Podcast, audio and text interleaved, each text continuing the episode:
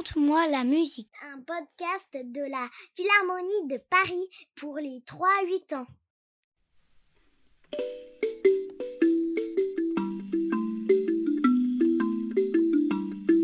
L'origine de la sansa.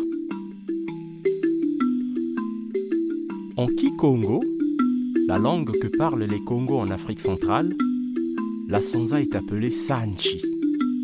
Sa signifie faire et Nchi signifie le monde ou la terre.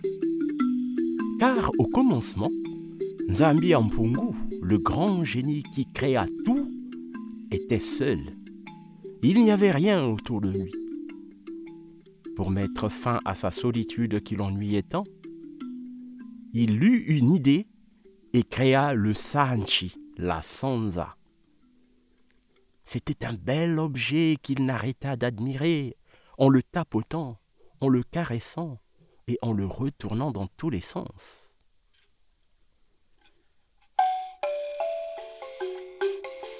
Ensuite, tout content, il prit cet instrument qu'il venait de créer et se mit à le jouer en pinçant les languettes les unes après les autres. Les mélodies qui en jaillissaient étaient tellement merveilleuses et enivrantes que Nzambi Ampungu ferma les yeux et commença à danser en bougeant, en se tortillant, en sautillant et en se remuant sans cesse.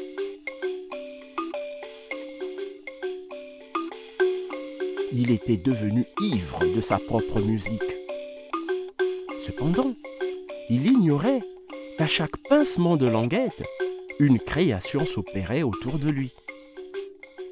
Ainsi, une languette créa le soleil, une autre le ciel, une autre encore les étoiles, puis la terre, la lune, l'eau, la végétation, les animaux, les couleurs, les sons.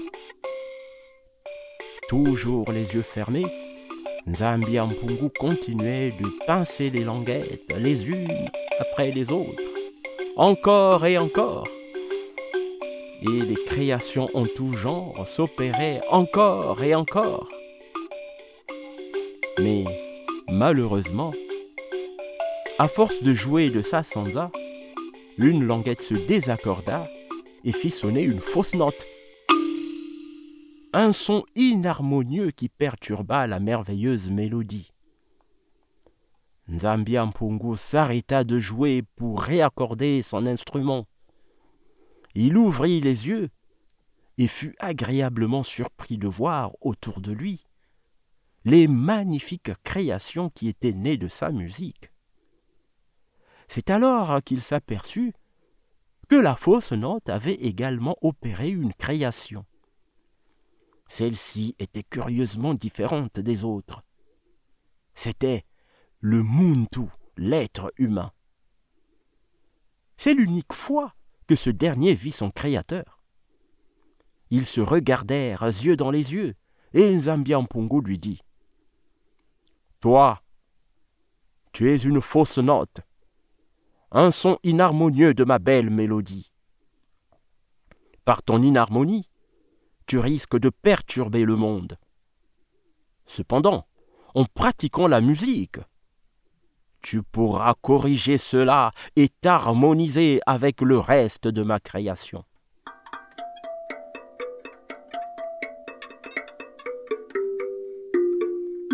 C'est pour cela, disent les Congos, que l'être humain est le seul animal qui n'est pas musicien de naissance.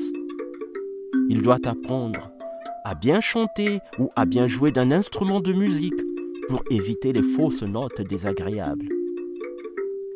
Alors, plus tard, l'humain, le monde tout, se mit à chanter, à jouer de la musique pour imiter son créateur.